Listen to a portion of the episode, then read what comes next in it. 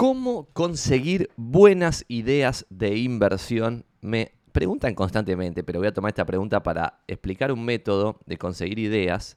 Y antes de empezar con eso, quisiera marcar la cancha de que inversión es sí o sí en acciones, propiedades o bonos que esto involucra muchísimas cosas, porque acciones quiere decir cualquier pedacito de una empresa que vos tengas, son acciones, vos sos dueño de un kiosco, sos accionista totalitario del kiosco, por lo tanto estás invirtiendo en acciones, en tu propio negocio. Bonos incluye todo el, formato de deuda que puede existir en la humanidad, puede ser, no sé, obligaciones negociables de una empresa, que vos le prestes guita a una persona al 10% de tasa anual, cualquier forma de deuda lo considero bono. Y después la última es propiedades, cualquier forma de real estate eh, entra dentro de propiedades, desde cocheras hasta un crowdfunding, un, departamento crowdfundeado entre un montón de personas, hasta, no sé, comprar edificios en blog, tierra, cualquier cosa. Entonces, dentro de estas tres posibilidades, el nivel 2 de esas posibilidades son los fondos que laburan sobre eso. Vos podés invertir guita en un fondo de bonos, en un fondo de acciones, en un fondo de propiedades. Y dentro de propiedades, por ejemplo, vos tenés, no sé, hay, hay algo que es que en Estados Unidos se llama REIT, Real Estate Investment Trust, que hay rates de, por ejemplo, malls, de, es decir, de propiedades que son shoppings, shopping centers. Tipo, después hay rates de propiedades residenciales alquilables. Después hay rates de hoteles, rates de residencias para, no sé, geriátricos. Entonces tenés un montón de rates en un montón de cosas. Y la locura de la actualidad es que vos podés entrar y salir con mucha liquidez de un montón de estos fondos, porque además tenés, por ejemplo, ETFs, Exchange Traded Funds, que esos ETFs pueden ser ETFs de un montón de rates. Y si esto no sabes de lo que estoy hablando, que no te deprima y no te vayas de este video, de este Twitch inmediatamente, porque tenés un montón de temas googleables. Ah, podés googlear lo que es un rate, podés googlear lo que es un ETF, y todo esto no lo podrías googlear si alguien no te dice que existe el concepto. Pero sin embargo, por ejemplo, un ETF que tenga adentro un montón de rates y que cada uno de esos rates tenga mil propiedades de diversas eh, sub eh, si querés, eh, regiones, de mercados, de funcionalidades diferentes y qué sé yo, como si fuese una matriz de tipo Nueva York, Minnesota, Arizona, y esas son las columnas, y después en la fila tenés eh, propiedades residenciales, propiedades comerciales, o dentro de comerciales, oficinas, locales, no sé qué, y hay ETFs que tienen un montón de rates, entonces tenés miles y miles y miles y miles de propiedades comprando tan solo un ETF que tenga un montón de rates, ¿está bien? Guarda ahí porque los rates a veces tienen mucha deuda. Entonces no estás comprando solamente propiedades porque vos podés comprar acciones de un rate que esté muy apalancado. En consecuencia, cuando sube la tasa de interés de la deuda, el rate está al borde del colapso a pesar de que las propiedades quizás no bajan inmediatamente eh, mucho y rápido. ¿Está bien?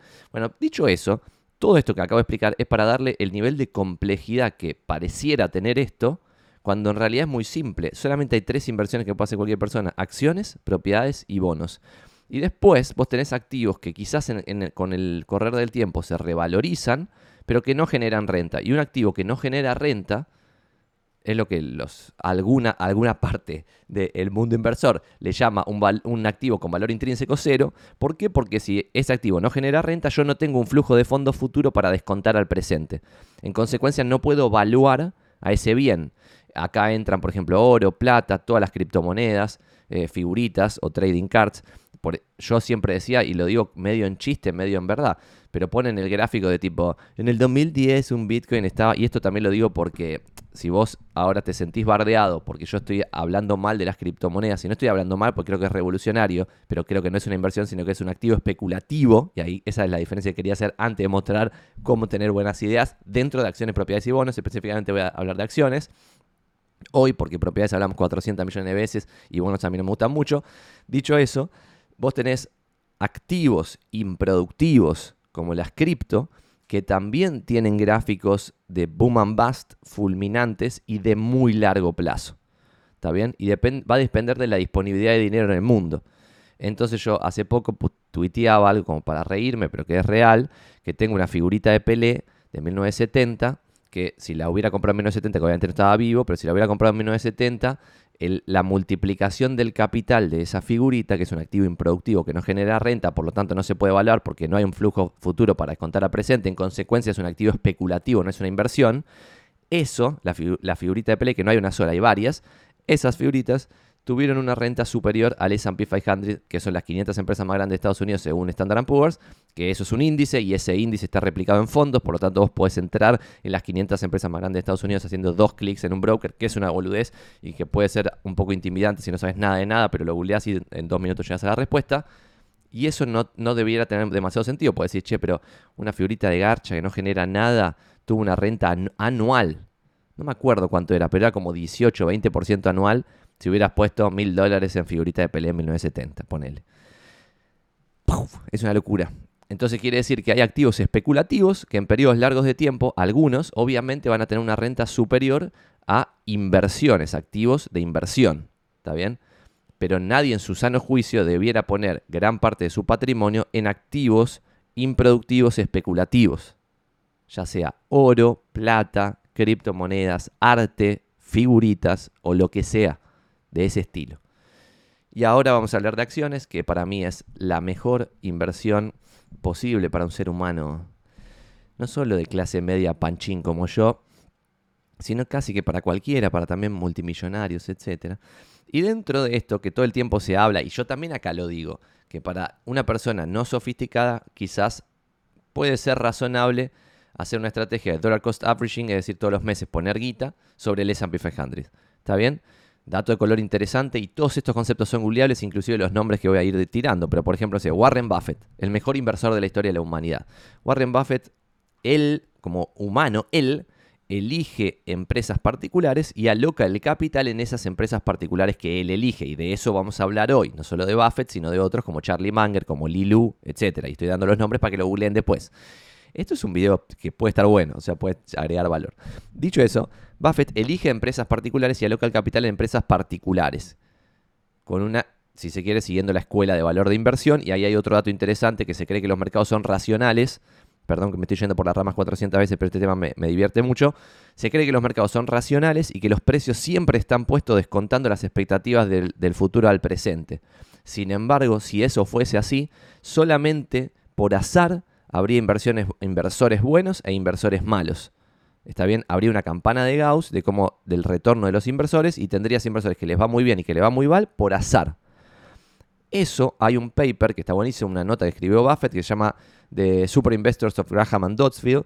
Y en esa nota lo que dice Buffett es, che, si eso fuese así, tendrías que tener desperdigados en un montón de lugares a la gente, o sea, a los que les fue bien, y no podrías detectarlos antes de que le vaya bien.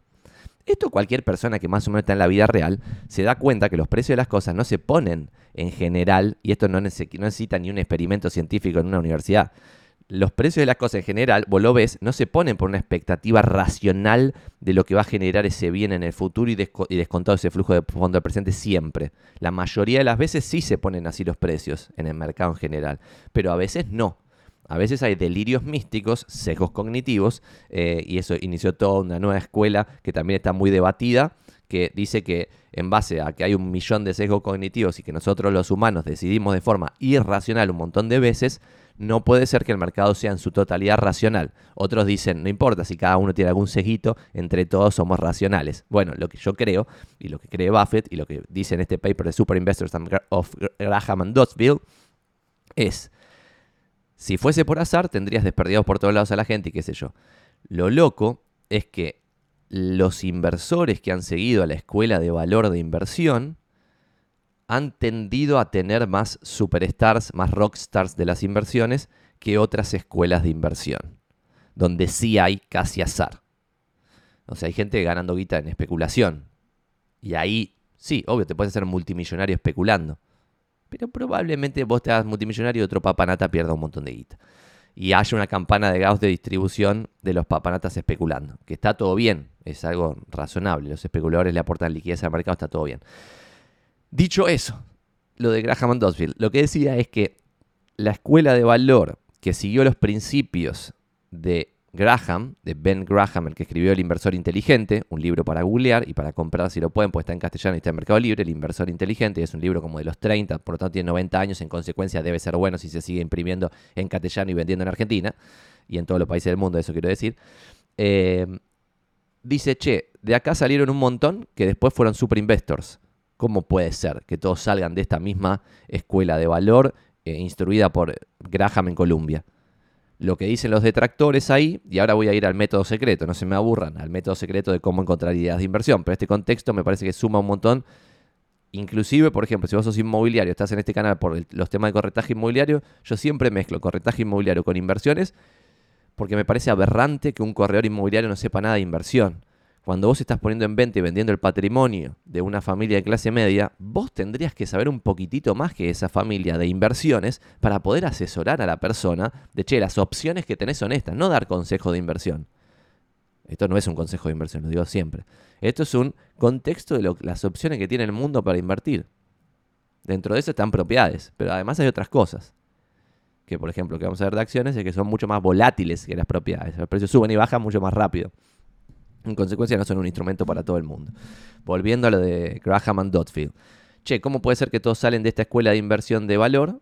Si, si fuese por azar, no podría darse. Los detractores dicen, esto está bueno porque es como un debate conmigo mismo. Los detractores dicen, y obvio que, que a todos les va bien, porque si, por ejemplo, yo tuviese un líder religioso en el medio de Minnesota y ese líder religioso dice, che, miren qué buena esta empresa Arcor, es la empresa del futuro, todos ustedes, mis correligionarios, debieran comprar esta empresa. Bueno, entonces ahí el azar de lo que elige el líder religioso va a repercutir en que ese azar se multiplica quizás por mil, porque los mil feligreses fanáticos de ese líder religioso van a hacer lo que haga ese líder. Entonces, en vez de tener una muestra en Minnesota, en ese pueblo, tenés mil un muestras. Eso pasó, por ejemplo, y esto sí es así, con un pueblo que un montón de gente compró acciones de Coca-Cola porque había un influencer, no me acuerdo por qué razón, había alguien que como que convenció a un montón de vecinos de un pueblito a comprar acciones de Coca-Cola y mantenerlas en el tiempo. Y el pueblo, con el correr del tiempo, se volvió un pueblo rico porque tenía un montón de vecinos accionistas de Coca-Cola antes de que Coca-Cola estalle por los aires en market cap y todos sean multimillonarios. Eso es medio loco, pero eso es porque alguien muy influyente por ejemplo, un youtuber random dice, che, Tesla es el futuro, no sé qué, 100 boludos van a comprar acciones de Tesla, Tesla sube de precio porque hay mucha presión de demanda, ¿está bien? Pero esos son fenómenos religiosos, no son fenómenos como lo que voy a explicar ahora, que la respuesta es a, esos detractores que dicen, che, obvio, si Ben Graham dice que hay que comprar estas empresas y todos los seguidores compran estas empresas, obvio, a todos le va bien o a todos le va mal, entonces van a hacer un solo punto en la muestra de la distribución de la campana de Gauss, ¿se entiende? Pero ¿qué pasa? Acá viene lo interesante de que dice esa carta, esa nota, ese paper, como le quieran llamar. Eso lo, lo que dice Buffett es, guarda, porque no es así, porque cada uno de los que seguimos las enseñanzas del amigo Graham, terminamos encontrando nuestra propia forma de aplicar los conceptos de la escuela de valor y no compramos, esto es lo importante, las mismas empresas. En consecuencia, si fuésemos todos monos tirando dardos a un tablero para elegir empresas, no podría darse que nosotros 30, que eh, aprendimos con Graham, que nosotros 30 seamos multimillonarios guasos, aplicando los conceptos de Graham de forma diferente y eligiendo empresas diferentes.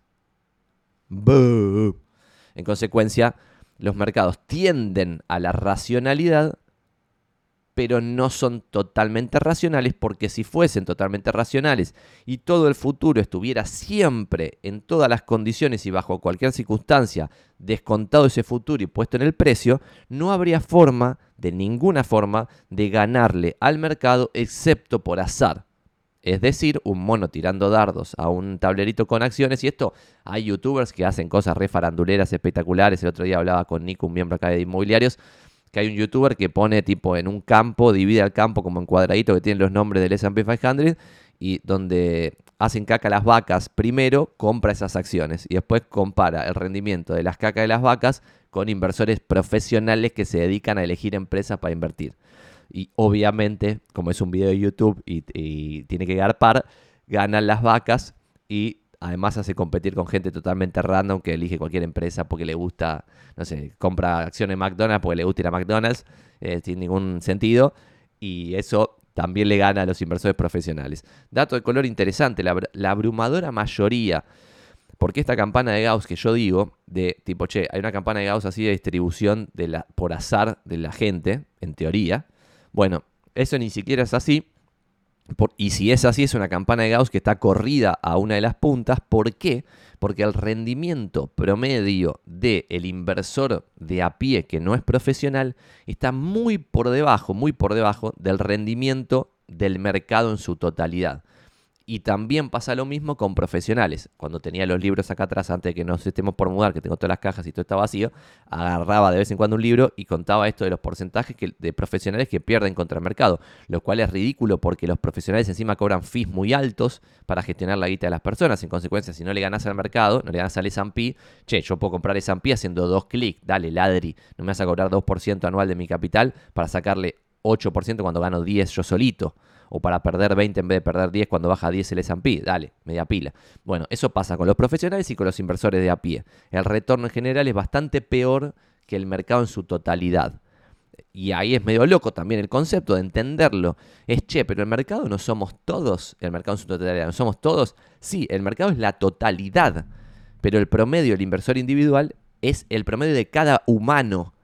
Eso quiere decir que hay poca gente que gana bastante por sobre el mercado y la abrumadora mayoría de la gente pierde contra el mercado. Entonces el mercado termina en, por ejemplo, S&P 500 10% anual bruto en periodos muy largos de tiempo, de más de 20 años, 6,6% neto después de impuestos e inflación en periodos muy largos de, tiempo. Y ahí hay otro concepto que también la agilada, otra cosa interesante.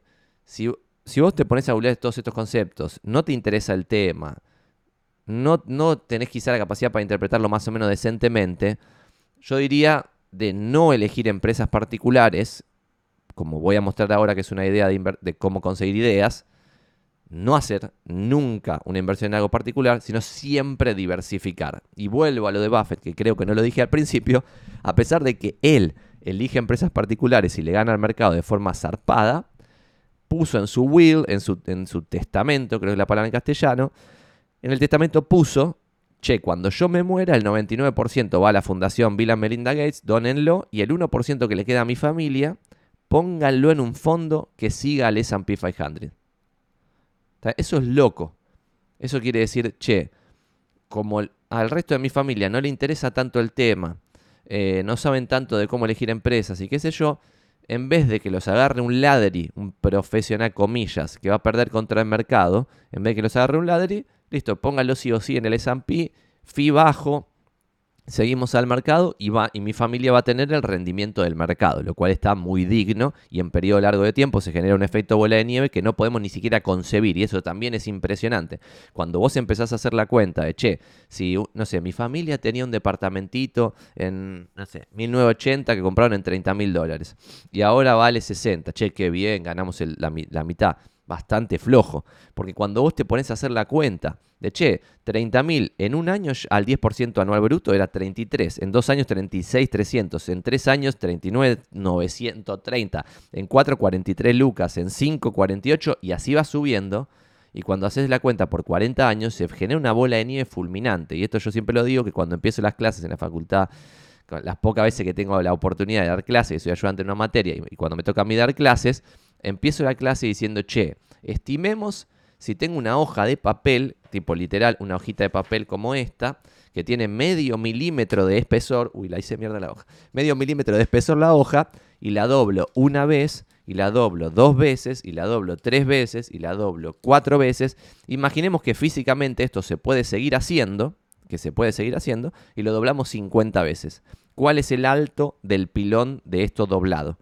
Y ahí son todos ingenieros, genios con IQ alto, y no pueden estimar una fórmula que sí pueden hacer con la calculadora en un segundo. O sea, pone tipo uno por la la la la y llegan en un segundo al resultado. Pero sin embargo no lo pueden estimar intuitivamente porque no nos da el cerebro. En este ejemplo, si es medio milímetro el espesor de la hoja, la primera vez que lo doblo es 1 el resultado, después es 2, después es 4, 8, 16, 32, 64, 128. Y ahí está ahí un poco más puedo seguir haciendo la cuenta con el cerebro. Pero después se te rompe el cerebro. ¡Pum! Excepto que seas un savant. Se te rompe el cerebro. Entonces lo que decía la gente, che, el alto de las hojas seguro que va a ser más o menos así. Algunos decían, otros decían 10 metros, otros decían como un edificio, no sé, como el Empire State. Bueno, la respuesta es la distancia de la Tierra a la Luna. Y esto como al principio cuando daba la clase no me lo creían, llevé un Excel que lo mostraba y decía medio milímetro, después decía 1, después decía 2, después decía 4, 8, 16, 32, 64, 128, bla. Y llegabas a un momento muy pronto que ya no, hablabas en milímetros, hablabas en centímetros, pues en metros, pues en kilómetros, y llegabas. En 50 dobladas, imposible físicamente obvio, pero que es un juego mental, llegabas a la distancia de la Tierra. Ese es el efecto interés compuesto, que todo dice la octava maravilla del mundo, es real. La gente muy inteligente no, no puede concebir intuitivamente el resultado de componer un capital al 10% anual por un periodo de 30 años. Y 30 años no es nada, porque si vos a los 18 empezaste a componer capital, cuando tenés 48, es un pendejo todavía, te queda un montón de vida, pasaron 30 años que estuviste componiendo al 10% anual. Y por esto también es importante cuidarse del cero. Y por eso es importante que la persona que no entiende nada diversifique mucho. Porque lo peor que te puede pasar es que ese número baje a cero.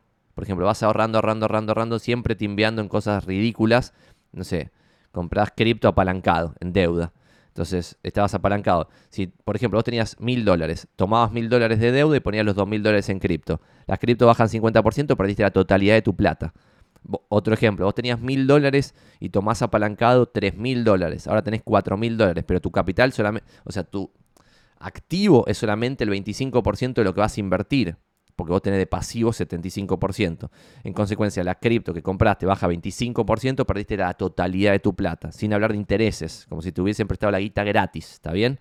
Y esto es muy común, muy, muy, muy común. Gente que no entiende un choto, apalancándose en deuda y comprando activos especulativos. Esto es como bloom, es como de qué estamos hablando, es un delirio.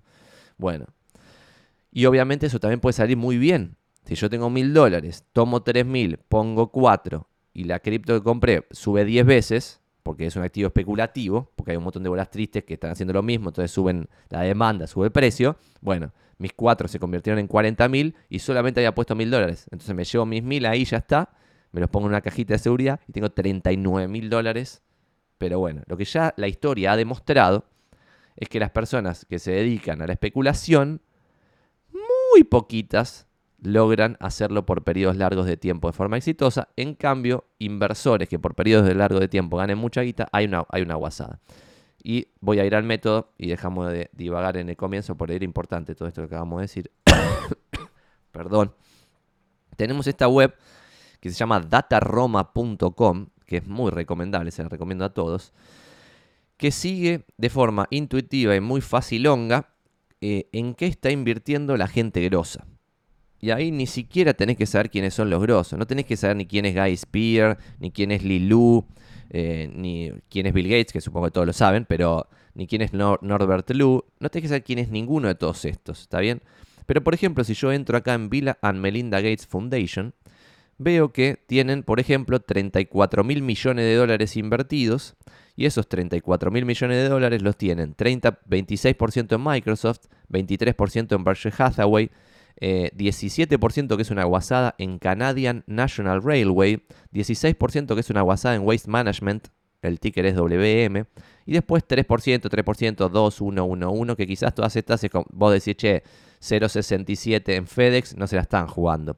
Pero bueno, miren, por ejemplo, puedes ver que en el último trimestre Bill Gates compró 0,85% del patrimonio total, que es una guasada de plata, porque acá ven que son 290 millones de dólares. Compró Waste Connections, que es WCN. Después tiene Coca-Cola FEMSA, algo gracioso, que nos afecta a nosotros. Entonces acá pueden ver, en principio, lo que hacen los grosos. Y a mí lo que más me divierte es ver los grosos que están concentrados. Por ejemplo, el amigo Lilu, que tiene 1.700 millones de dólares invertidos. Esos 1.700 millones de dólares los tiene en solamente 6 empresas. Y acá, lo que yo veo cuando veo un inversor así, digo, che, qué conviction, o sea, qué convicción zarpada que tiene este chabón, este amigo Lilu de Himalaya, para poner los 1.700 palos solamente en 6 empresas. Entonces acá, y esto es el primer dato. El primer dato es, che, está buenísimo y es información pública averiguar en qué están invirtiendo los grosos. Acá también está Warren Buffett, Charlie Munger, muchos grosos. Vi un par de grosos ejemplos. Entonces, si vos decís, che, me siento identificado con la filosofía de inversión de Lilu, que es mi caso, pero puede no ser el tuyo, porque vos sos más timber y te gusta más la especulación, entonces te gusta comprar acciones de Tesla. Bueno, si te gusta Lilu, podés ver que él tiene seis empresas nada más en cartera, que son Micron Technology, Bank of America, Google, Berkshire Hathaway, Apple y, y otra. Ah, tiene cinco, porque tiene dos tipos de acciones de Google. Pero entonces cinco empresas, 1.700 palos de un inversor de valor que concentra su capital en cinco empresas nada más. Entonces estas cinco quizás van a una lista tuya de, che, voy a diversificar en acciones, pero las voy a elegir las acciones porque creo que, no sé, me, me creo mejor que el mercado, ya es un error eso, como el error que cometo yo. Bueno, entonces voy a elegir en base a lo que eligen los grosos. Y después quizá leo el balance de la empresa para ver, che, Micron Technology me cierra o no me cierra. Y ya lo compró Lilu, lo compró no sé quién, no sé cuánto, bla, bla, bla, me cierra, no me cierra, lo que sea. Vamos a ver otros, por ejemplo, Guy Spear. Y ahora les voy a mostrar la idea de este video, desde cómo conseguí yo un par de ideas viendo esto. Por ejemplo, Guy Spear, 164 palos. También esto es interesante, dato de color interesante. Cuando se ponen a ver inversores grosos, pero que aún no son ultra ridículamente grosos, porque cuando ya son ultra ridículamente grosos, tienen capital tan pero tan grande, por ejemplo, no sé, el que vimos recién, Lilu tiene 1.700 millones. Es mucho, pero no es tanto. Pero Berkshire Hathaway, la de Warren Buffett, tiene tantos pero tantos miles de millones en cash para invertir, que no puede invertir casi en ninguna empresa. Solamente pueden invertir en empresas gigantescas tipo Apple. Entonces ahí es como, che, ¿me conviene seguir a Warren Buffett a pesar de que lo considero mi ídolo número uno? Y quizás no, porque Buffett no está en la condición de muerto de hambre que estoy yo ahora. Yo podría comprar acciones de una empresa que tenga quizás un market cap de 200 millones de dólares.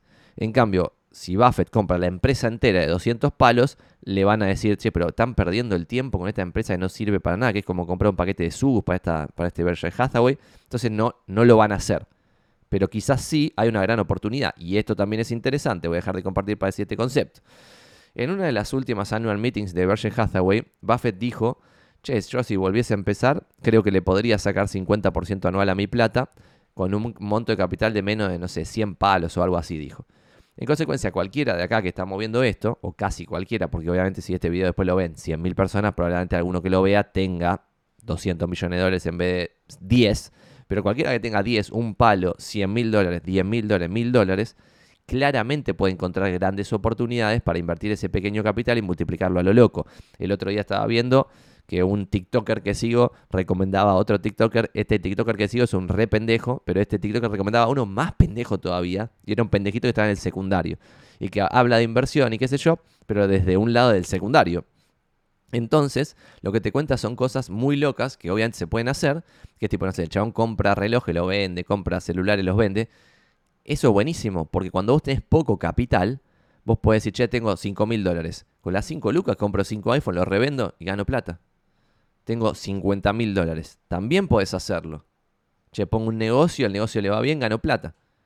Pero cuando que tenés 500 mil dólares, debieras tener tu negocio y hacer otras cosas, que pueden ser estas, acciones, propiedades y bonos de forma totalmente pasiva, donde no es algo de lo cual vos te tenés que encargar. ¿Está bien? Vuelvo al amigo Guy Spear, perdón si estoy pronunciando mal el nombre. Berkshire Hathaway, American Express, Bank of America, Mastercard, Ferrari. Berkshire Hathaway de vuelta en otra es la clase A y la otra es clase B. Micron Technology, coincidencia con Lilu. Moody's, negoción espectacular. Califica. Cualquier calificadora eh, es una negocio. Seritage Growth Properties, que esta yo la tengo en cartera. Alibaba yo la tengo en cartera. Daily Journal yo la tengo en cartera. Google. ¿Está bien? Y ahora voy a contar lo que a mí me gusta, que es lo siguiente. Acá arriba en Data Roma tienen una solapa que dice Activity. Y acá pueden ver en el trimestre, es decir, en el quarter 3 del 2022, lo que hizo cada uno de los inversores que esta web traquea. ¿Está bien? Lo que hicieron cada uno de los inversores. Algo interesante cuando vos te pones a investigar, empezás a descubrir, es que los fondos que tienen un turnover ratio, es decir, que mueven menos la guita, tienen un retorno más alto que los fondos que mueven mucho la guita. En general, ¿no? Obviamente hay excepciones. En consecuencia, puede ser interesante ponerse a ver qué fondos no tienen actividad en un trimestre entero. Es decir, que en un trimestre entero el fondo no compró ni vendió nada, se mantuvo firme porque entiende que bajar el turnover ratio es la forma de multiplicar más rápido el capital. Y además de que le pueden poner más tiempo a la inversión que hacen e investigarla bien. Entonces, cuando me, esto, es, esto es lo que quería decir en este video, que es yo lo que hice en su momento y de esta forma obtuve ideas de inversión, es entrar en DataRom, hacer clic en Activity, me fijé acá quiénes son los inversores que no tenían actividad, por ejemplo, Charlie Munger, ya lo tenía en la cabeza, ven que no compró ni vendió absolutamente nada. Después sigo bajando, sigo bajando, veo que por ejemplo este Clifford Sosin, no sé quién es, esto es lo que, esto es lo que, la idea que estoy proponiendo. Entonces hago clic acá y lo empiezo a investigar. Sigo bajando, sigo bajando, llego a Guy Spear, que lo acabamos de nombrar, que no hizo ninguna actividad. Jefferies Financial Group, ninguna actividad. Lilu de Himalaya Capital, ninguna actividad. Una sola actividad, Monish Pabrai, excelente. Lo abrimos, seguimos bajando. Valley Forge Capital Management y listo. Esto es una idea, ¿está bien? De cómo conseguir inversores que mueven poco las inversiones. Entonces yo lo que hacía después acá es, che, si ustedes no conociesen a Charlie Munger, empiezo a investigar a Charlie Munger y empiezo a investigar a Daily Journal. Si ustedes, yo no lo conozco, por ejemplo a este, Clifford Sosin, no lo conozco, empiezo a investigar a CAS Investment Partners a ver si me copa o no. Y quizá me copa, quizás no. Y ahora voy a decir a quién encontré de esta forma haciendo esto. Guy Spear, lo conozco, de Aquamarine Capital. Ustedes tienen que ver si les convence o no. Ven, cuando... Eh, empezó todo el delirio este de, Twitter, sell 100%. Después Jefferies Financial Group. Se puede ver acá DraftKings, Golden Nugget Online Gaming, eh, qué sé yo. Lilu, Himalaya Capital, ya lo vimos. Monish Pabrai de Pabrai Investment, lo conozco. Valley Forge Capital Management, no los conozco. Pongo holdings, cierro el chivo. Tiene 10 holdings nada más, me gusta, porque es un inversor que concentra el capital. Veo que tiene Mastercard, me gusta la empresa. Fair Isaac, no sé qué, no lo conozco. S&P, me encanta la empresa Standard Poor's. Moody's, me encanta la empresa Moody's. Me encanta Amazon, me encanta Visa. Intuit, más o menos me encanta. Adobe, más o menos me encanta. Autodesk, más o menos me encanta. Aspen Technology, no sé lo que es. En consecuencia, tiene 10, 10 de las cuales varias son como coherentes con lo que yo invertiría. Tipo Mastercard y Visa, gloriosas. Standard Poor's y Moody's, gloriosas. Amazon, Adobe, Autodesk, gloriosas. Entonces empiezo a ver, y esto ya me sirvió hacerlo ahora en vivo con ustedes, para descubrir a estos y decir, che, ¿quién cadorna es Valley Forge Capital Management? Lo googleo, empiezo a investigar un poquito, entro a la web, veo Valley Forge Capital Management, Award Winning Hedge Fund Investment Manager, Growing Wealth for the Long Term, bla, bla, bla. Me gusta que la web, por ejemplo, es poco vende humo. Ya cuando veo una web así con, con tipo el fenómeno Tesla, que es tipo todo inflado, inflado, inflado, ya no me copa. Voy a Philosophy, Our Philosophy Investment Criteria. Eh, Sarasa runs a long biased equity strategy which employs a rigorous bottom-up fundamental approach to find high-quality businesses with a strong economic organic growth, predictable earnings, capital efficiency and prudent management. Esto es espectacular. Y tiene acá, ya me encanta, es General Avoids Cigar Bad Stocks y va más por compounding machines. Está usando términos que los pone así, tiki tiki, porque son términos eh, de la escuela de valor de Graham. Entonces ya esto me copa. Entonces ya acá encontré uno nuevo, me lo voy a favoritear en principio. Me lo voy a favoritear acá, barra de marcadores, pimba. Y acá ya tengo como para inspirarme, che, qué copada que está esta cartera.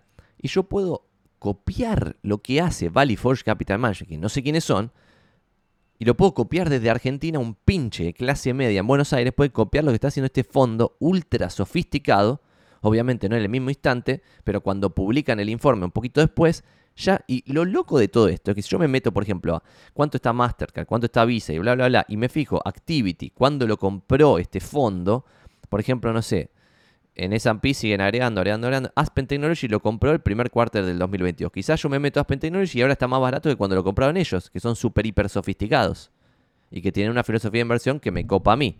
Pues si no me copase, tendría que pensar que la mayoría de los fondos pierde contra el mercado. En consecuencia, no tiene mucho sentido ver lo que están haciendo los fondos en general. Entonces bajo, bajo, bajo y veo que Adobe lo compró el segundo cuarto del 2020. Bajo, bajo, bajo y veo que todo el resto lo viene agregando, agregando, agregando. Y tipo, como andás a ver cuándo compraron Mastercard, Visa y Moody's y Standard Poor's, que lo siguen teniendo desde el 2019 y, siguen teniéndolo. Entonces también me gusta eso que se mantienen en las, empresas que compraron.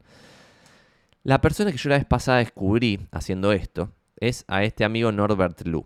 Y lo que pasó después es tipo, che, ¿quién es Norbert Lu? Puse Punch Card Management en Google, como les acabo de comentar que se puede hacer. Tengo una tos fulminante, perdón. Entro a Punch Card Management y ya veo que tipo, la web no existe, o sea, es solo para los que ya están adentro del fondo. No tiene ninguna venta de humo en absoluto. Tipo, creo que es esta. No sé si es esta o... Ah, bueno, otra cosa interesante. Este Well Wisdom es una web parecida a la que vimos recién de Data Roma, que lo muestra diferente. Pero es información muy parecida, perdón. Em, valueinsider.com, bla, bla, bla. Y después había encontrado en Norbert Lu, y esto me pareció espectacular. Si ponen en Google, por ejemplo, Norbert Lu, entre comillas así, PDF.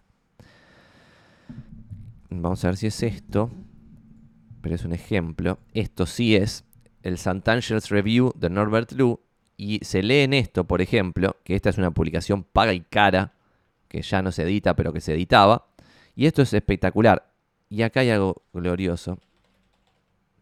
Lo siguiente, que acabo de buscar Buenos Aires en este documento.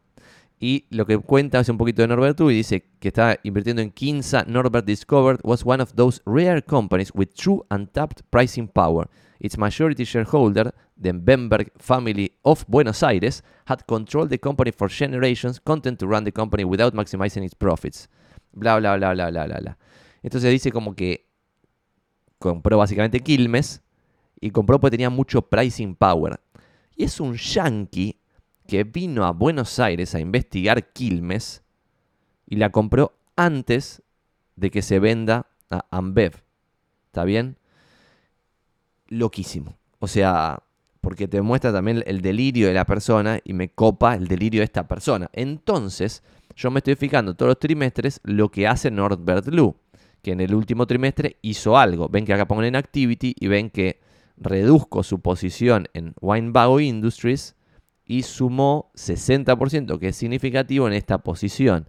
Y cuando van a holdings de Norbert Lu, que es un, un pinche que solo tiene 300 millones de dólares, por lo tanto no llama demasiado la atención de los medios en general, tiene la mitad del capital del fondo en Berkshire Hathaway, 32% en Ali Financial, 17% en Winebago y 2% en esta otra que está agregando cada vez más. Dato con interesante.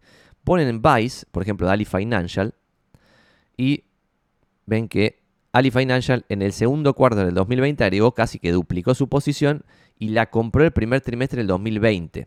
Primer trimestre del 2020. Ali es el ticker. Entonces ponele que van a Google Finance y ponen Google Finance, Finance y ponen Ali. Y con esto liquidamos esta primera pregunta que a mí me divierte, no sé si a todos les divierte, pero es interesante para aprender. Y ponen acá 5 años, ponele. Y miren dónde compró el amigo. Compró acá. Acá compró. Y nunca más vendió. ¿Está bien? No es que hizo acá Pimba 300%, que es una locura, y vendió por acá en algún momento, porque no están tratando de timear al mercado. Dato de color interesante, si el amigo Norbert Luke es un capo total, no vendió en estos momentos y ahora la acción ya cayó 57% de su máximo histórico, qué sé yo. Y cuando vas acá no sabes cuándo compró específicamente, en qué momento este quarter compró. Pero como veíamos acá, vamos a volver a ver esto, compró el primer trimestre del 2020, o sea, como máximo en marzo, a finales de marzo. Bueno, puede haber agarrado el mínimo este, en 11,70, pero puede haber comprado acá, en 24. Y si compró acá, estás ahora al mismo valor, en realidad ahora está 2% menos, que ese momento que quizás compró, quizás, no sabemos, probablemente haya comprado acá. Entonces, si compró ahí, vos ahora entrarías al doble de lo que compró la persona. Ahí quizás no te cierra, quizás te cierra, no sé. Eh, es interesante. Y ahí tenés para investigar a Ali Financial y empezás una investigación. A ver si te copa o no te copa. ¿Está bien? Eh, y cuando ves esto, decís, che, 50% en Berkshire Hathaway es una locura total. Impresionante. Eh, eso nomás. Esa es la primera pregunta. Y ahora sí vamos a responder todas las históricas o las que tenemos acá, que es un quilombo. Eh, vamos a ver, tiki, tiki, tiki, tiki, tiki, tiki. Hola ZZ. ¿Recomendás comprar cocheras en edificio? Hay por 3 mil dólares, 4 mil dólares. Se venden bien, dice Blason TV. Eh, y ya le, responde Nadine, te comento que hay muchas consultas y ventas en pueblos chicos, compras una propiedad por 50 mil dólares y las alquilan, muchos se sacan los dólares que tenían en el colchón que no les alcanzaba, Es verdad, está empezando a haber movimiento, no tanto en capital. Buen día, Santi. Quería saber si conoces la carrera de actuario, ya que estoy en segundo año de la carrera y qué opinas de estudiar inglés para ir a Estados Unidos, ya que la diferencia entre de sueldos es abismal. Pregunta Lucas. No tengo ni la más pálida idea, Lucas, cuál es tu situación personal. Solo te voy a recomendar que eh, investigues algo copado, que es el estudio más largo de Harvard sobre la felicidad. Que no me acuerdo, pero googlea Harvard Study of Happiness o algo así y sí, si googleas Harvard Study of Happiness, llegás al estudio y mirate, hay una charla TED que se llama What Makes a Good Life. Y son los descubrimientos de esta, de esta charla que tiene como 50, no, tiene más, guasada de años. Hace poco mandé un mensaje, voy a ver si lo encuentro el mensaje ese para mostrártelo, para tratar de responder, Lucas, sin responderte porque no tengo ni idea eh, lo que te conviene hacer, lo que no te conviene hacer, bla, bla, Solamente te voy a recomendar una charla TED para ver si te sirve o no te sirve. Vamos a ver acá. Quiero encontrarte este mensaje que mandé yo y me interesaría leértelo. Bueno, hace poco mandé un mensaje a, un par de grupos y, y, les ponía, les deseo felicidad en estas fiestas y durante todo el año que viene aunque no lo hayan pedido, les comparto una charla TED sobre la felicidad. Mi deseo para ustedes con el que arrancaba este mensaje. Lo pueden ver acá. Ahora te la muestro la charla muy brevemente. Quizás aprovecho con el comienzo para tomar un café Zuli. Resumen del video que vamos a ver ahora en la introducción para que puedas verlo porque está bueno este tema y nunca hablamos porque no me gusta dar consejos de tipo, che, lo que tengo que hacer no tengo ni la más pálida idea. Fíjate lo que querés hacer. Pero el resumen de lo que vamos a ver ahora es que este, el tipo que va a dar la charla TED, está hablando del estudio sobre la felicidad más importante de toda la historia que tiene una conclusión muy básica que es que la base para una vida más larga, más plena y más saludable es tener buenas relaciones sociales. Esa es la clave. Superada la pobreza. O sea, concluyó el estudio también que superada la pobreza, tener más éxito profesional o más éxito económico no influye absolutamente en nada en la felicidad. Es muy loco esto que acabo de decir. Porque este canal habla en general de che, hagamos guita, hagamos guita. A mí me divierte este camino de hacer guita me divierte. Pero al leer estas cosas, como que tenemos que enfocarnos en, che, guarda porque buenas relaciones sociales es la clave para que te vaya bien en la vida.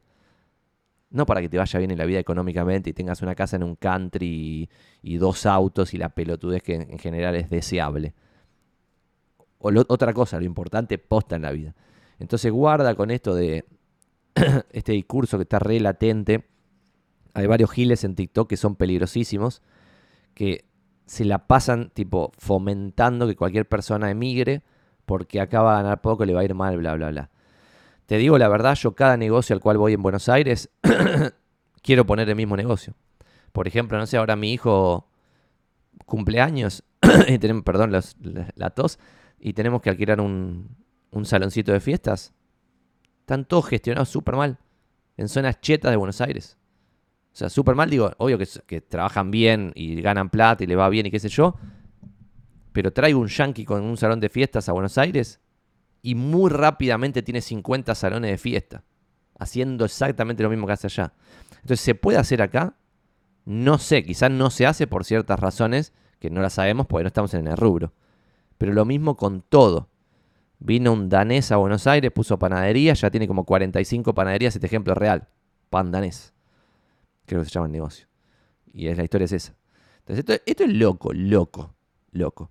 Eh, hay muchísimas oportunidades en Argentina. El discurso, y en Latinoamérica en general, el discurso de que acá no hay nada para hacer, que todo es un desastre, que la desgracia nos rodea constantemente, que nos van a fulminar y va a haber 10% de clase media y 90% de pobres, y todo eso que dice la gente, qué sé yo, no sé si es así. Y obviamente hay sueldos muchísimo más altos. Yo también lo tuiteo esto a veces y pongo porque la situación económica acá es aberrante. Decir, che, loco, un, un empleado de la base de McDonald's en California gana más que un gerente acá. Algo está mal. eso está muy mal. Pero guarda porque la felicidad es tener buenas relaciones sociales. Y si vos vas a emigrar a, a Noruega, cagarte de frío, no hablar con nadie, no vas a tener una vida plena, feliz y bla, bla, bla. Y la charla TED a la que hago referencia es esta que comparto pantalla. Y lo voy a ver, vamos a ver un toquecito nomás, puede ser algo copado. La subtitulo, a ver si la puedo subtitular.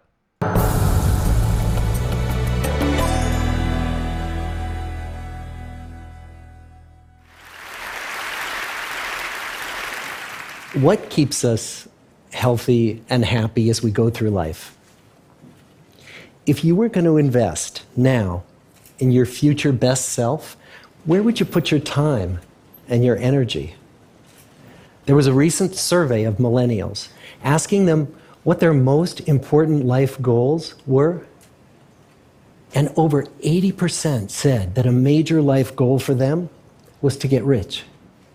And another 50% of those same young adults said that another major life goal was to become famous. And we're constantly told to lean into work, to push harder, and achieve more. We're given the impression that these are the things that we need to go after in order to have a good life. Pictures of entire lives, of the choices that people make and how those choices work out for them, those pictures are almost impossible to get.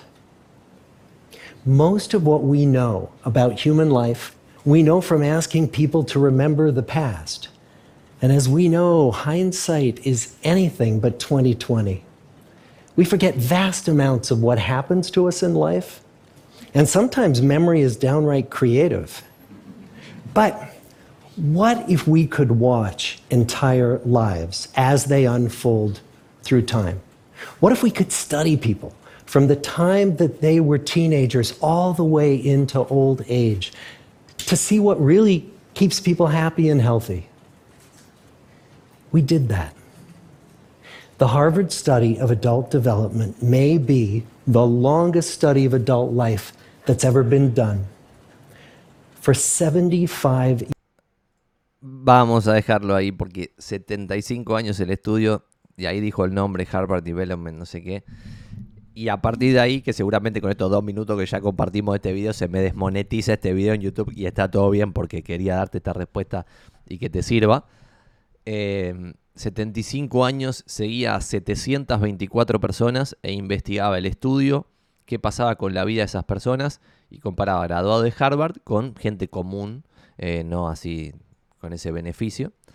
Y de esos 724 que siguió el estudio y que tiene 75 años, todavía alguno que otro está vivo, entonces el estudio continúa. Los directores se fueron muriendo y el estudio continúa, los empleados van cambiando y el estudio continúa. Y la conclusión básica es que buenas relaciones sociales hacen a la felicidad, una vida más plena y a tener una mejor salud. Es un delirio total. bueno, acá Newen dice, delirios como Tesla que llegó a tener un price over earnings de 1400. Buen punto. Ahí con Tesla pasaba algo loco, más allá del 1400 que es un delirio, es que por mucho tiempo hay empresas que pierden plata, que no pueden calcularse un P sobre E porque no tiene ganancia, entonces no, no, hay un P sobre E calculable, pero pierden guita y valen quizá miles y miles y miles de millones de dólares por la promesa del futuro de, de empezar a ganar guita. La joda es que ahí puede tener sentido esa evaluación, porque estás descontando un flujo de fondo futuro que tiene sentido, y a veces es evidente el sinsentido, porque es, por ejemplo, me acuerdo que hace varios años pasaba con LinkedIn, que era tipo, che, ya el porcentaje de usuario de Internet que está usando LinkedIn ya es altísimo, altísimo, altísimo, altísimo. En consecuencia, si no cambias el modelo de negocio y empezás a sacar guita a otro lado, por cómo hoy es el modelo de negocio, no tiene sentido un pre sobre ponerle de 500 que tenía en ese momento. No tenía sentido porque ya era un éxito. Entonces, cuando vos decís, che, no, porque esta empresa está buenísima, obvio que está buenísima. Pero la joda es, ¿está buenísima para valer 50 mil millones de dólares o está buenísima para valer 100 mil millones de dólares o 200 mil millones de dólares? Es lo mismo que acá hablamos alguna vez de, che, eh, ¿te gusta, no sé, cuando me dicen, ¿te gusta el café de Starbucks o el café no sé qué, no sé, o algo que no sepa lo que es, ¿no? Tipo, ¿te gusta esta lapicera que me regaló Menganito? ¿La comprarías? Y depende del precio. O sea, si algo me gusta o no me gusta algo puede ser muy choto, pero si es aún más barato de lo choto que es el producto, me gusta. Y algo puede ser hermoso, pero es carísimo y no me gusta. ¿Está bien? Entonces todo depende del precio. Santi, buenas, ¿cómo estás? Estoy comprando SPI, pero en CDRs. ¿Hay mucha diferencia entre comprar el CDR o comprar la acción misma? Todos estos videos no son consejos de inversión de vuelta, atención, piense lo que hacen. Hemos mostrado acá un, documento en PDF que si alguien lo quiere me lo pide. Mi celular es 11 3621 digo 11 3621 La única diferencia es que en el medio de, por ejemplo, un ETF directo, un ETF del S&P 500 y un CDR del ETF, lo que tenés en el medio es legislación argentina. Hoy no significa nada diferente, al contrario, tenés un beneficio que es una exención impositiva en ganancias por la diferencia en la capitalización de ese CDR, que está buenísimo y es un montón de plata. Pero tenés legislación argentina en el medio, ¿está bien? No me parece un delirio, pero para tener legislación argentina en el medio, yo prefiero tener eh, cosas de acá, que es lo que tengo ahora. Tengo todas las acciones que cotizan en el panel general, tengo bonos a L30 eso lo tengo en mi cuenta de acá y en mi cuenta de Estados Unidos. No tengo SPI, pero tengo, ya lo dijimos acá, Alibaba, Berkshire Hathaway, Daily Journal, Seritage Growth Properties, Vine Terapéutica de la Muerte, y ya perdí esta mi peor inversión de la historia de la humanidad, de la historia mía, de mi, historia completa. Eh, y no sé si alguna más, cinco o seis tengo en Estados Unidos, acciones concretas. Tendría que ver si este año perdí contra el S&P o gané. Mi objetivo del año era ganar contra el S&P. En general gané porque pero porque tengo activos argentinos, tipo departamento, todas las secciones del panel general, la L30 y otras cosas, que en su conjunto hicieron que le gane al S&P, pero podría haber perdido. Y mi plata en Estados Unidos creo que levemente le habrá ganado al S&P gracias a tener a Berkshire Hathaway en un porcentaje digno, eh, que tampoco sé, porque ahora no sé cuánto está. Bueno, parte de la magia es, me encantan las inversiones, me encanta estar acá viendo CNBC o Bloomberg de fondo. Acá pongo Bloomberg porque CNBC cuando va el chivo, como es CNBC Pro, me saca el chivo, entonces queda la pantalla negra y me caga la transmisión. A pesar que ahora ya como estamos en mudanza, está todo hecho mierda acá detrás. Tampoco está tan, tan copado. Así que no le veo demasiada diferencia excepto la legislación argentina. Y acá me pregunta Chanti, ¿pero qué estás hablando de legislación argentina? ¿Cuál es el problema de que haya legislación argentina en medio? Y los legisladores argentinos o sea que mañana en la Cámara de Diputados podrían tratar un proyecto que diga, che, a Sebas, este oligarca que está comprando CDRs, pues te estoy tomando de ejemplo como chiste, digo, a este oligarca que está comprando CDRs, métale un impuesto de no sé cuánta guita en el medio extra solo a los que compran CDRs. Que quizás eh, tenía la guita en Estados Unidos, no te, no te meten ese mega impuestazo por la capitalización. Que cosas locas o que digan, bueno, eh, impuesto de emergencia porque tenemos mucha pobreza y somos un país nefasto y te cobramos 20% del capital eh, de los CDRs. Listo, te robamos el 20%. Y vos, tipo, chao. Listo, no vimos un Disney. Eso en Estados Unidos no pasa nunca. Estados Unidos es el país más confiable, eh, al menos en la actualidad, porque puede ser imperio. Entonces, desde 1700 y pico que fue fundado Estados Unidos, siempre pagó sus deudas, respetó sus leyes. Entonces, qué sé yo. Bueno, hace otra cosa nefasta, ¿no? Obviamente puede ser un país imperialista. Entonces, hace guerra, quilombo. Pero, sin embargo, si vos le compras deuda, te van a pagar la deuda. Hola Santi, buen día. Dice Mati. Te cuento mi caso. Hace un mes compré un local comercial en Córdoba, capital, barrio Nueva Córdoba, en la calle tanto no sé qué de 27 metros. Sería un estilo Palermo y una calle con bares como la calle Serrano en el Soho. Estaba publicado en 95 y cerré en 82, más todos los gastos 85. ¿Cómo están los precios de los locales en Cava? ¿Y qué pensáis de los locales comerciales en general? Pienso en general que son un gran negocio. Por ejemplo, locales comerciales en buenas, zonas, en buenas zonas, ¿no? Porque después tenés locales acá en Capital, en zona catastrófica, que están regalados, que valen menos que una cochera. Pero porque no tienen renta, no sirven para nada y son un problema para el propietario que los compre. Pero en una zona como Palermo Sojo, que me estás poniendo acá, claramente es un negocio. Y nosotros, por ejemplo, ahora nos estamos mudando a Palermo Hollywood. Y cuando calculamos la renta de lo que vamos a pagar nosotros de alquiler, la verdad que es guaso. Es una excelente renta. En dólares, digo, ¿eh? en dólares, billete, pimba. ¿Cuánto es la renta? Es una linda renta. No es una renta despreciable como en un tres ambientes en San Cristóbal que quizá le sacas a valor y doy 4% y decís, che, 4, pero en un mundo con 9, 8. En libras esterlinas hay 11% de inflación en el año, algo nunca visto, es una cosa de locos. Entonces decís, 4% voy a sacarle por esto y hay 11% de inflación en libras, estamos locos. Pero para mí ahí, que yo he comprado propiedad este año mismo y ya la propiedad que compré ya bajó de precio, para mí la magia es que está todo muy barato. Ayer estábamos tasando un tres ambientes en Villa Crespo, la tasación de tipo 80 lucas, no me acuerdo cuánto dio por ahí. Y yo digo, tres ambientes a 80 lucas en Villa Crespo no se veía hace 15 años. Lo mismo lo que yo mismo he comprado. Un cuatro ambientes en Recoleta Norte, cerca de la isla, que es lo más caro de Recoleta. Un cuatro ambientes, obviamente en un edificio medio pelo de clase media. De clase media, pero estás en Recoleta cerca de la isla, bueno. Pero en un edificio medio pelardi, un cuatro ambientes a 150 lucas es un delirio de barato. Y yo creo que esto se va a ver en el futuro, pero esto es futurología. Ya la bola de cristal la guardé en una de las cajas, así que no la puedo agarrar. Pero estoy casi seguro, y si me equivoco voy a perder guita porque siempre que digo algo lo estoy haciendo. Nunca doy un consejo de inversión, lo único que digo es lo que hago.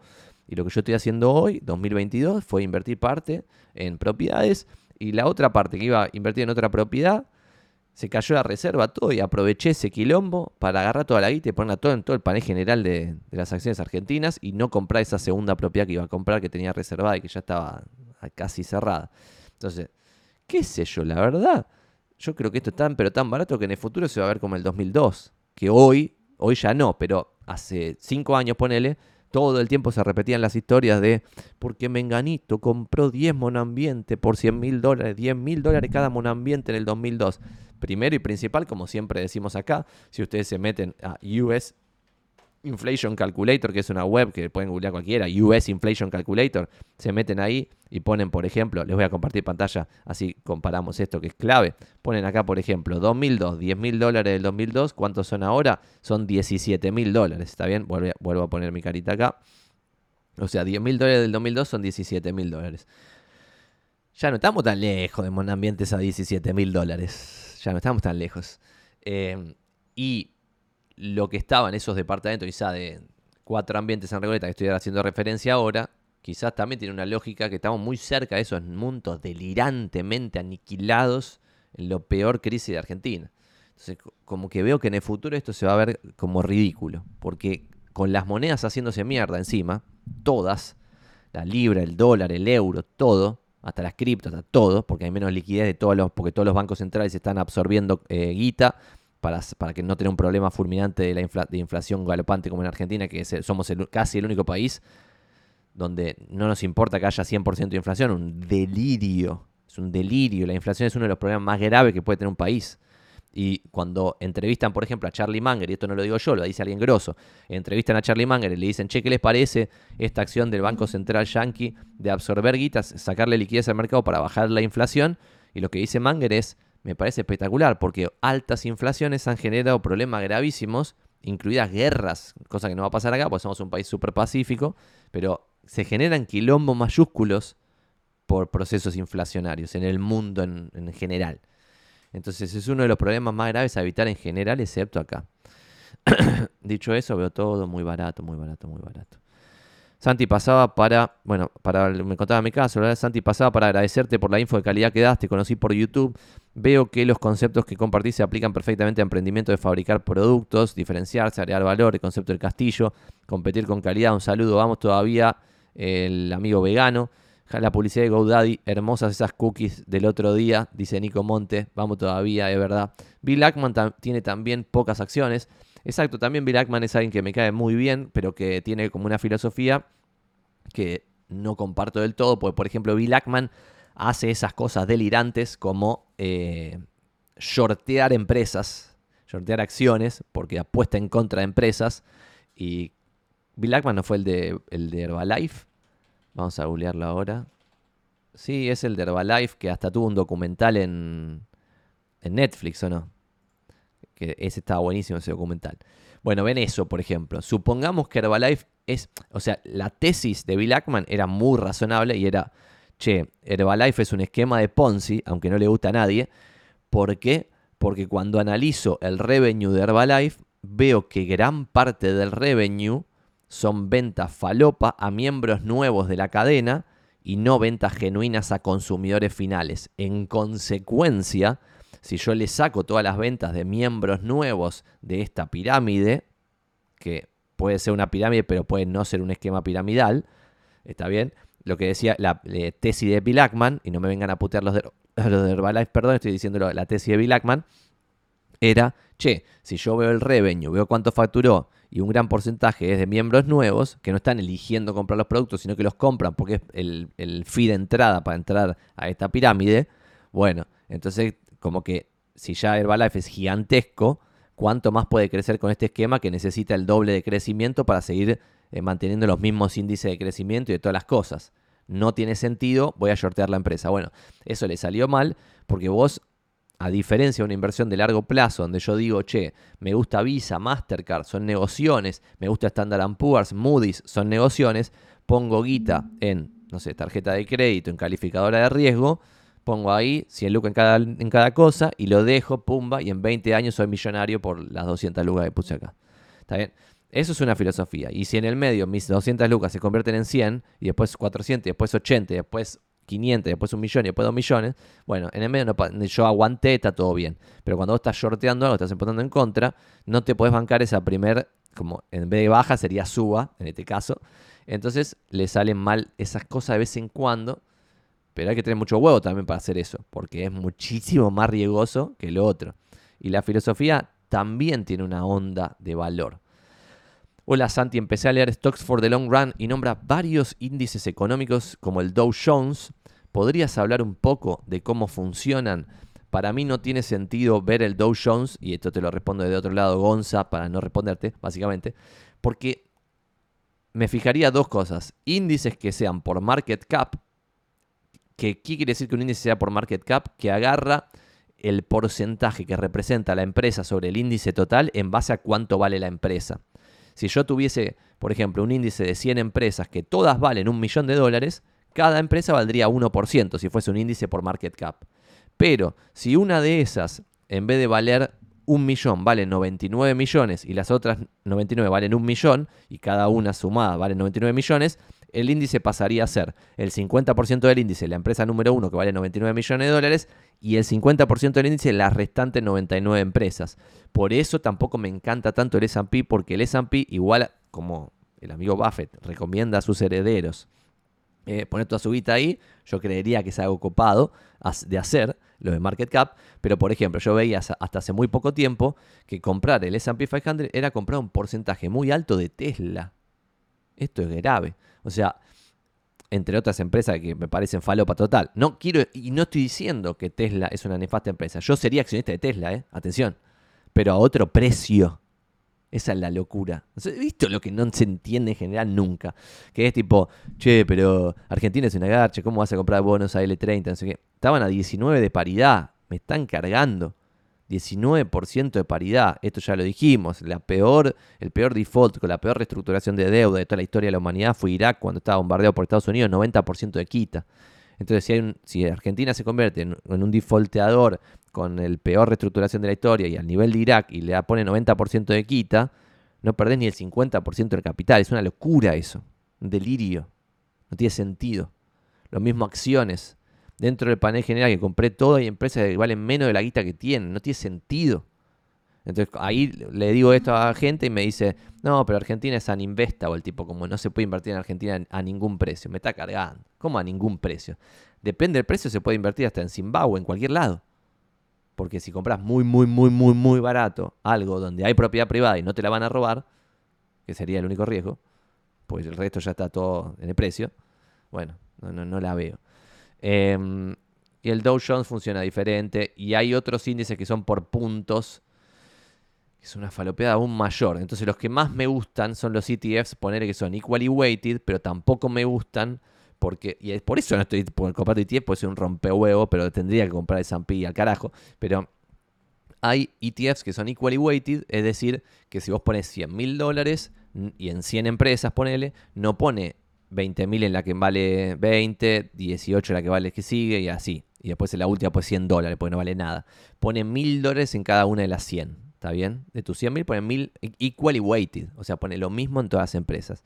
Pero ahí el intríngulo también es lo de cuando se rebalancea.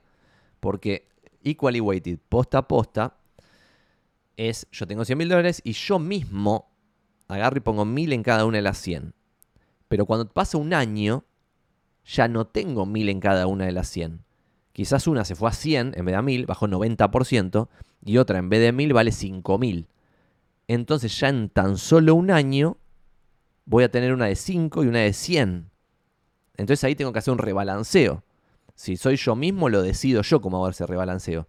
Pero el rebalanceo de un fondo equally weighted es, che, la de 5 lucas hay que sacarle 4. Entonces venden a la mejor empresa. ¿Está bien? O al menos a la que aumentó más su market cap. Entonces vende a la mejor empresa y compra de la peor empresa, la que más bajó. ¿Está bien?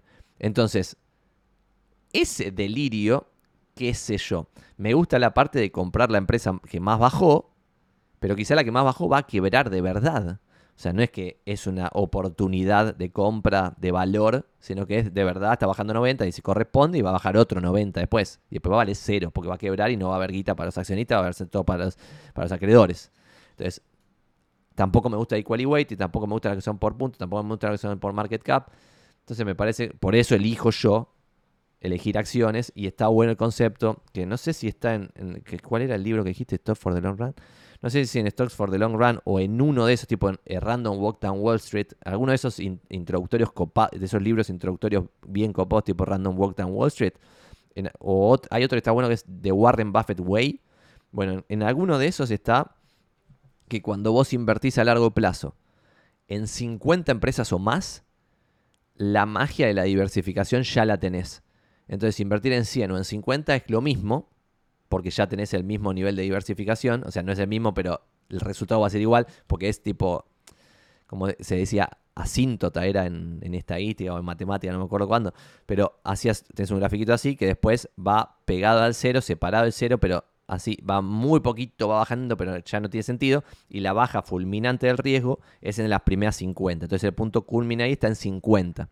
Por eso yo alguna vez acá hemos hablado de que siguiendo cinco libros básicos, pueden ser estos, Random Walk Down Water, Warren Buffett Way, el que vos dijiste, dos más, bla, bla, bla, habíamos llegado a esto de que, de que tiene sentido invertir a largo plazo en 50 empresas chicas de más de 10 rubros diferentes para que tenga diversificación y que tengan un price over earnings por debajo de 10 y le haré yo que por tratamiento impositivo, esto que yo voy a empezar a hacer ahora, que distribuyan poco o nulo dividendo, porque eso nos sirve a nosotros como argentinos pinches muertos de hambre, porque al no distribuir dividendo la empresa, por ejemplo Berkshire Hathaway, vamos todavía a Warren Buffett, Berkshire Hathaway no distribuye dividendo, entonces en Estados Unidos a mí no me cobran el 30% por dividendos que me cobrarían. Al no distribuir dividendo, reinvierte toda la ganancia en la propia empresa. Entonces la empresa se revaloriza más, la acción sube de precio. Pero esa suba de precio de la acción puede llegar a estar también exenta, por ejemplo, con un CDR, a pesar de que tenés el riesgo argentino en el medio, o que pagues solo sobre esa parte y bienes personales, pero al menos te ahorras lo del dividendo. ¿Está bien? Eh, que igual hay tratados de doble tributación, creo que se llaman de doble tributación para que no te cobren lo mismo dos veces, pero bueno, qué sé yo. Si tuviese, dice TMLD 2022 y quedan 10 minutos porque a las 11 vamos a liquidar, así tengo tiempo de subir el video a YouTube y seguir con el día, que tengo varias cosas. Si tuviese 70 mil dólares para invertir, ¿comprarías una buena oportunidad para segunda propiedad o acciones? Bueno, te voy a contar las dos cosas que yo pensé este año.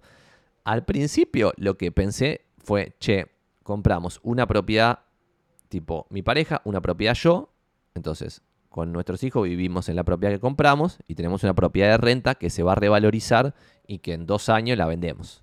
Y hacemos de vuelta el circo de comprar, refaccionar y revender que nos gusta hacer. Esto es lo que pensaba a principio de año. Reservamos dos propiedades, una la terminamos comprando, la otra se cayó, ya lo conté. Esta, que casi compramos, cuando se cayó dije, y ahí va tu pregunta de segunda propiedad o acciones, es como, che, esto de compra, refacción y reventa es un esfuerzo zarpado, porque lo estábamos viviendo con la otra, que al día de hoy todavía sigue en, refacción varios meses ya, que lo hicimos un montón de, o sea, esta es la cuarta vez que lo hacemos, que está todo lindo, refaccionar y bla, bla, bla, pero es un esfuerzo de cabeza y de estrés mínimo, porque cuando es un arquitecto ya no es tan estresante como cuando lo haces vos, pero no se compara a la simplicidad de comprar todo el panel general de Argentina, que es un día, en un día no pude porque algunas empresas tienen tan pero tan chota liquidez que ni siquiera para un, muerto de hambre como yo puede comprar acciones, pero entonces me puse uno, tiki, tiki, tiki, tiki, tiki, tiki, tiki, comprar todo, comprar todo, comprar todo, comprar todo, comprar, comprar, comprar, entonces terminé decidiendo por esa razón de que creo que la renta otra cosa interesante que pensé al momento de tomar esa decisión fue que como las acciones son más volátiles que las propiedades, cuando las acciones reboten, que ya está empezando a pasar, hay que ver si se mantiene porque esto puede ser así un serrucho por 5 años y que después rebote. Cuando empieza a rebotar, rebota tan fuerte que ganas mucha guita muy rápido. Y eso en propiedades tardaría años. Entonces ahí haría el salto a lo otro. ¿Por qué? Porque la magia de la compra, refacción y reventa, la magia ideal es hacerlo en un bull market de precios al alza. Porque vos compras una propiedad, por ejemplo, lo que dije recién, de 150, le pones 30 lucas arriba, estás en 180, con los gastos estás en 190, la compraste en 150. Refaccionar quizás ya valía 200 en el mismo mercado. Si el mercado de precios a la baja, cuando ya baja 10% más, estás en 180, no llegas a recuperar la guita. Porque la propiedad que valía 200 refaccionada ahora vale 180. Y 150 refaccionar vale 140, lo que sea.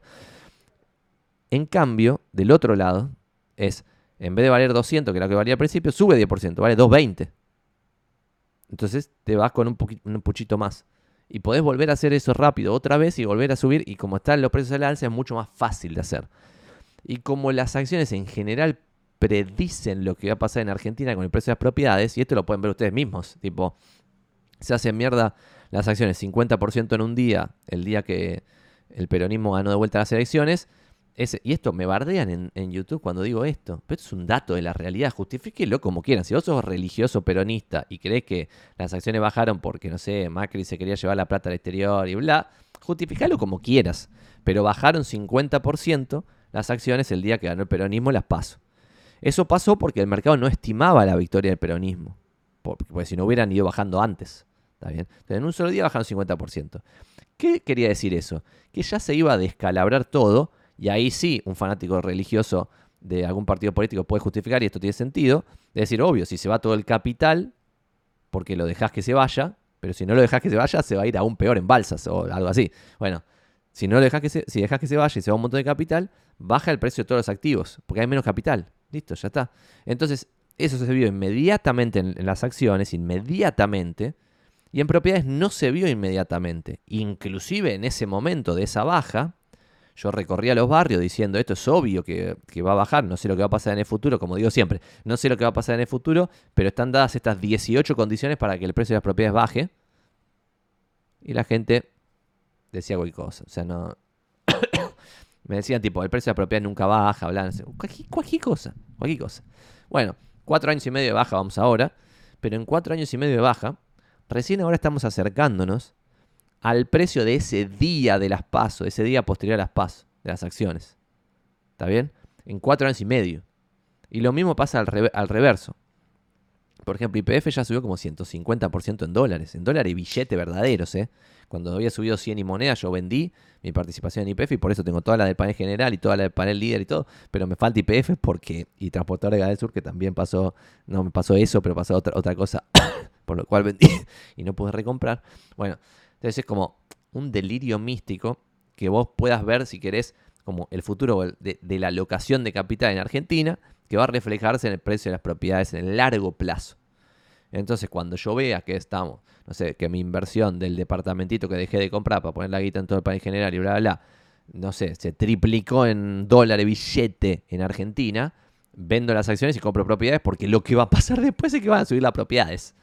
Y esto no es futurología, no sé lo que va a pasar. Podría ser que la próxima vez que suba la bolsa 200%, después no suban las propiedades porque la clase media siga ganando chirola y al RIP de estar aniquilado y el RIP de ser de 500 dólares, no hay crédito hipotecario posible porque el crédito hipotecario posible serían 150 dólares por mes de cuota. En consecuencia no habría forma, si no baja la inflación, de que haya crédito hipotecario y la clase media compre y suban las propiedades podría llegar a pasar en el futuro que suba la bolsa y no suba en el futuro las propiedades.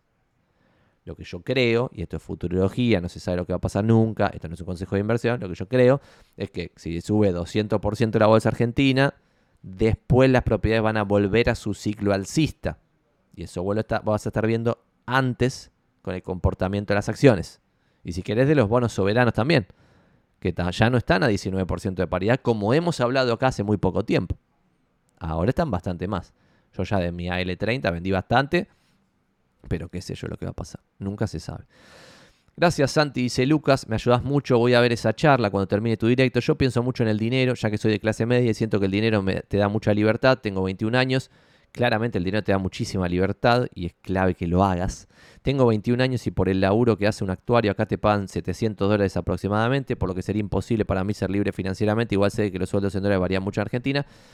si querés, Lucas, te puedo dar otra posibilidad mental, si querés, que es mucha gente vive en Argentina y labura para afuera. No quiere decir que sea tu posibilidad. Pero, por ejemplo, en esta materia que yo a veces menciono, en la cual soy ayudante, un montón de gente vive acá y labura para afuera. para afuera. Entonces estás compitiendo directamente con el sueldo yankee. Estás compitiendo por ese laburo de actuario de 4 mil dólares por mes, laburando acá. Pero para eso vas a tener que hacer toda una magia de ver si puedes competir por ese laburo. Porque en abstracto está más fácil. Hola Santi, ¿alguna app para tasar que esté buena y sea ágil? Gracias. Dice Nadine, no existe ninguna app para tasar. Todos los experimentos por ahora que se hicieron con tasadores, por ejemplo, Sestimates, que el mejor tasador de Estados Unidos, fueron un fracaso rotundo. Hubo muchísima fe en los tasadores automáticos, porque por ejemplo en Estados Unidos hay empresas enteras construidas sobre eso. Ejemplo, OpenDoor, que cotiza en bolsa pueden ver el comportamiento de la acción. fueron un gran fracaso, perdón. ¿Por qué? Porque eh, lo que hacía OpenDoor, que lo sigue haciendo al día de hoy, a pesar de que su market cap debe haber bajado 98%, y no estoy exagerando, 95%, algo así. Bueno, lo que hacía era una persona entraba, ponía su dirección, bla, bla, había un tasador online, le daba un valor de tasación y si el, eh, la persona aceptaba la oferta, o sea, le daba un valor de tasación de 100 mil dólares y te decía en el momento, bueno, te pago 95, billete uno arriba del otro, en una semana escrituramos, y es un, se llama instant buyer, o sea, compraban propiedades a mansalva rápido, pensá que para ser un instant buyer tenés que levantar miles y miles de millones de dólares todos juntos. Porque imagínate, te llegan un montón de tasaciones, tenés que comprar cientos de casas, cientos de casas por 400 mil dólares, que era el ticket mediano de una casa en Estados Unidos. Eh, o sea que son empresas que movieron miles de millones de dólares y perdieron plata a mansalva, mansalva, mansalva. Cosas aberrantes el nivel de prendida de fuego de capital en ese jueguito. Así que todavía no hay ningún tasador en los países serios donde hay transparencia absoluta de información, por lo tanto el tasador deberá funcionar muy bien, ni siquiera ahí se pueden hacer tasadores que funcionen bien. El amigo Mati dice, es muy difícil tasar un local comercial, calculo que me va a quedar la duda por un tiempo si compré barato o caro, pagué 3.150 dólares el metro cuadrado y el local está para restaurar. Nunca se sabe en el corto plazo si es barato o caro, pero bueno, depende de la renta, qué sé yo. Lo que decía, yo no sé, estos locales comerciales en Córdoba y todo esto, pero sí dice oficinas comerciales, que lo estoy viendo ahora como inquilino. Oficinas comerciales lindas tienen rentas descontroladas en Argentina. Descontroladas. Es una cosa de loco que no haya más competencia construyendo ese producto para que la renta baje. Pero bueno, no lo voy a decir mucho, a ver si me vienen a, a matar los que construyen oficinas. Las acciones argentinas valoradas en dólares pasan a ser penny stocks, dice Inge. Sí, qué sé yo, no sé.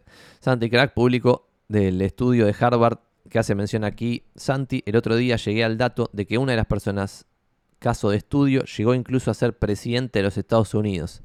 Es real, es muy loco. Pero eso es porque tenían dentro de la muestra a la mitad graduada de Harvard. Es como acá tener a la mitad de la muestra del, o era antes, no sé ahora cómo será, pero era antes tener a la mitad de la muestra de todo lo graduado de un año en el Nacional Buenos Aires, del secundario, ponele, y muy probablemente tengas, no sé si al presidente, pero algún ministro, empresarios grosos y de otros rubros grosos. Buen vivo, Santi, que pase feliz año, feliz año para todos, vamos todavía. Muchas gracias, Santi, que pase un feliz inicio de año, gracias por responder pregunta. Santi, ¿alguna recomendación donde estudiar un poco sobre mercado de capitales, bolsa, algo que no se extienda más de un año, pero que se aprenda de verdad? No tengo ni la más pálida idea. Lo que haría es leer libros. Ya lo dijimos acá, pero el otro día, antes de embalar todos los libros, mostramos tipo un par de libros de Value Investing de Columbia que es la misma materia que enseñaba Graham en su momento, que ahora tiene otro profesor, obviamente, pues ya se murió hace una guasada de años, pero esos libros vos los puedes leer, los puedes comprar en Book Depository, en Amazon, en donde sea, y leerlos. Inclusive podrías encontrar un PDF en algún lado, qué sé yo. Yo lo leo en papel, pues lo vas resaltando, lo comentás, y yo no sé, ahora estoy leyendo este, que lo había abandonado a la mitad, y le voy escribiendo acá cosas, o sea, y, no sé, por ejemplo, este de Sanborn Maps, el comienzo le, vas escribiendo alguna cosita y te vas acordando más cuando vas escribiendo los libros.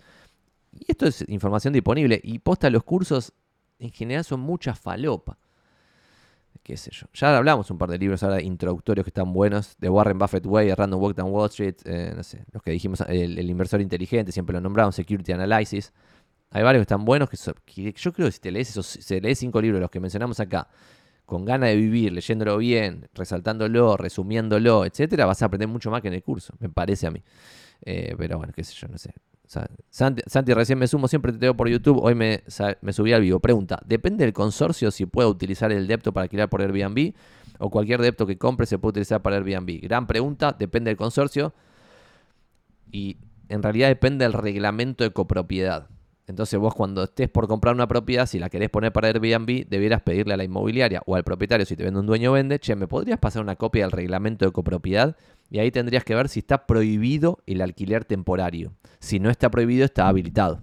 ¿Está bien? Y además que si no está prohibido, para poner ese tipo de normas en el reglamento de copropiedad y cambiarlo, en general se requiere la unanimidad de las unidades funcionales. En consecuencia, si vos tenés un reglamento de copropiedad que prohíbe Airbnb, es muy difícil que logres cambiarlo porque necesitas unanimidad.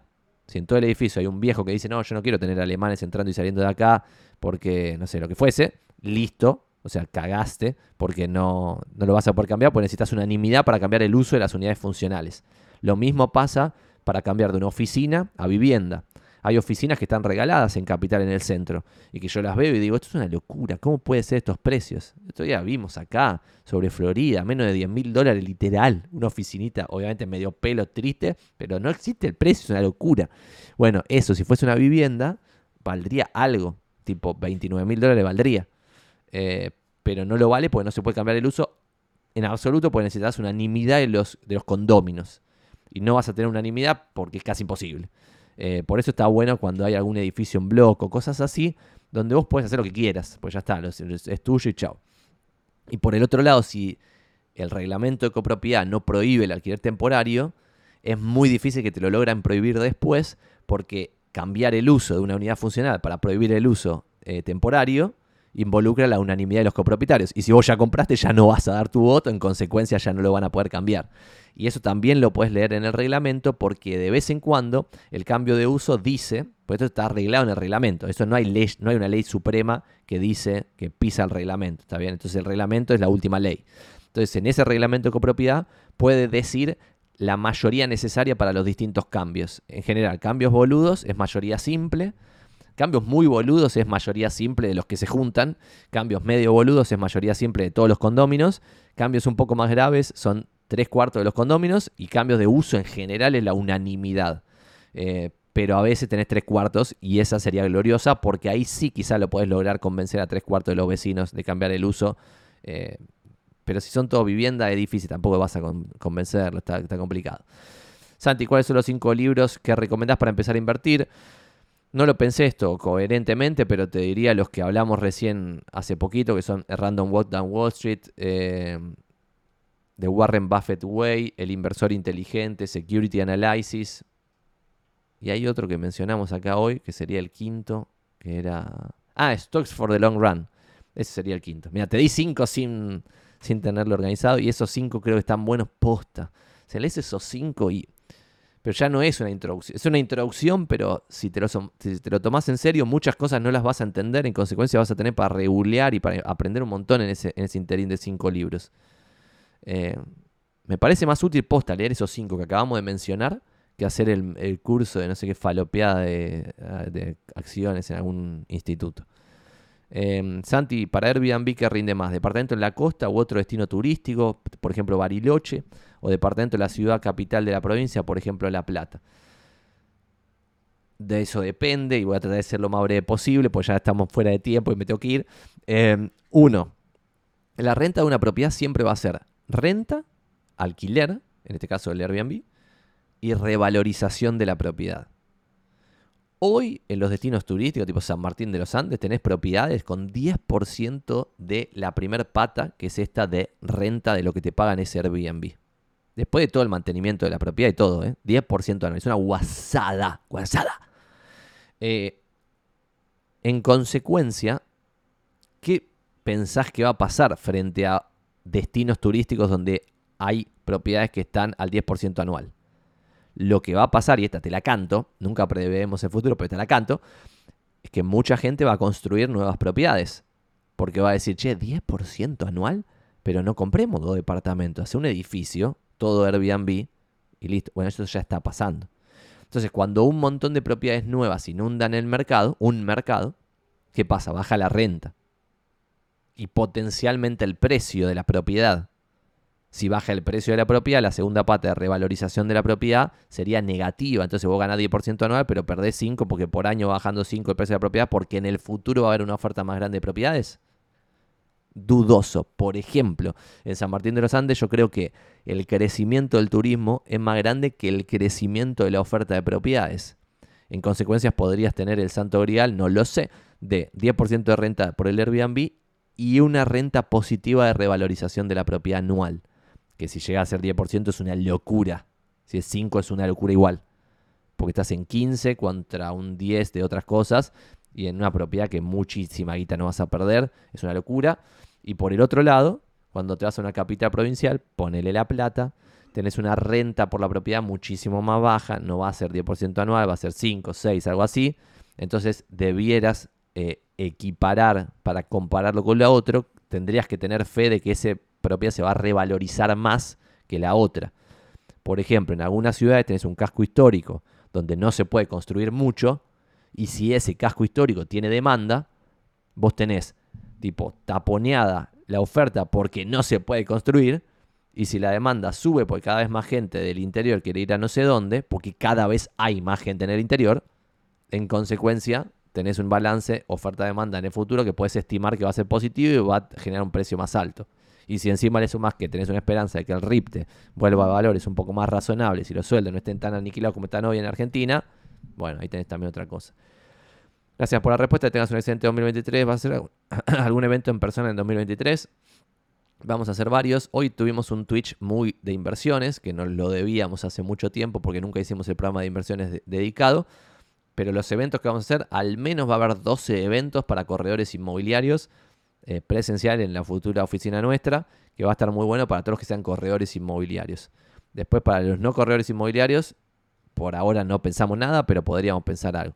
Yo estuve investigando, dice Agredo, en Bariloche no funciona Airbnb, googleo Airbnb Calculator y vas a ver que no hay volumen, todos van a hoteles. Muy loco, muy loco. Entonces, claro, hay que pensar eso también. Bueno, en, además de Airbnb Calculator, hay uno que es mejor, que se llama AirDNA, y te da aún más data, sorprendente la cantidad de data que te da, obviamente es pago, pero está buenísimo. Y no me garpan, puedo hacerte chivo, así que está bueno de verdad. Bueno, muchas gracias a todos, gente. Nos vemos la próxima. La próxima ya estaremos en una nueva oficina, ya quizás, no, sé si para el miércoles que viene, pero en algún momento esto volverá, la magia del fondo. Ahora dejé, solamente estas plantitas, que son cuatro plantitas, y un par de figuritas acá de Messi y de Kun Vamos todavía. Nos vemos a todos. Feliz año. Ah, ya no falta nada para año 9 de locos. Pasado mañana mi cumpleaños. Bueno, como digo siempre, mi celular es 11 3621 59. Digo 11 3621 59. Si esto lo están viendo en YouTube, like y suscribirse. Muchas gracias.